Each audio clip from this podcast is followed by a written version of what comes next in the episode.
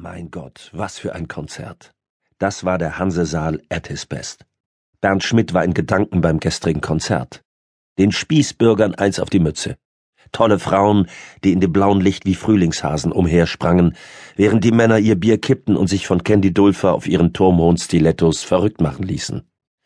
Das war Jazz, wenn es Funk war, und Funk, wenn es Jazz war.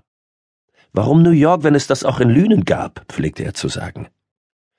Die Kinder gingen jetzt in die Leo-Schule, und seine Frau saß im fünften Stock des Rathauses, also blieben sie hier, auch wenn sein Arbeitsplatz in Dortmund war, 50 Minuten Autobahnstau entfernt. Er versuchte gerade seinen Kater zu ignorieren, als das Telefon klingelte. Die Einsatzzentrale. Es war 6.35 Uhr und die Botschaft simpel. Der Berufsverkehr musste heute ohne Kriminalkommissar Bernd Schmidt auskommen, denn dieses Mal wartete die Arbeit nur 600 Meter entfernt auf ihn.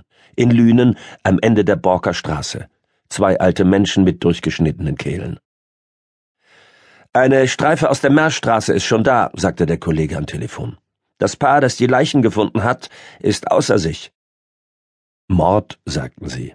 Abgesehen von einer zweifelhaften Affäre um eine überfahrene Person war es Jahre her, dass es in Lünen ein Gewaltverbrechen gegeben hatte.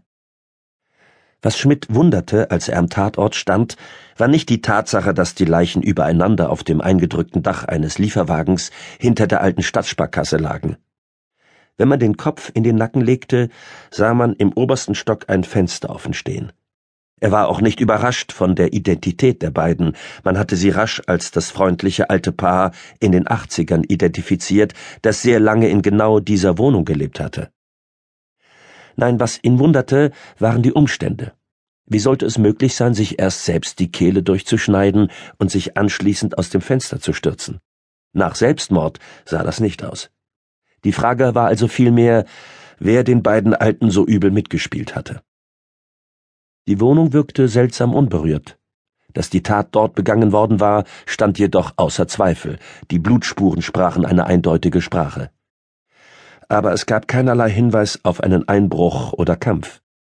Man fand zwar ein paar nicht zu identifizierende Fingerabdrücke in der Wohnung und deutliche Fußspuren auf der Treppe, aber weitere Erkenntnisse brachten die kriminaltechnischen Ermittlungen nicht. Die Tochter des Paares ging schockiert durch die Wohnung und bestätigte, dass nichts gestohlen worden war und auch sonst alles aussah wie immer. So hatten sie nicht mal ein Motiv. Bis zum Abend waren sie kein Stück weitergekommen. Nein, das war keiner von Kriminalkommissar Bernd Schmidts besten Tagen. Und die Erinnerung an Candy Dulfers Auftritt verblasste schnell.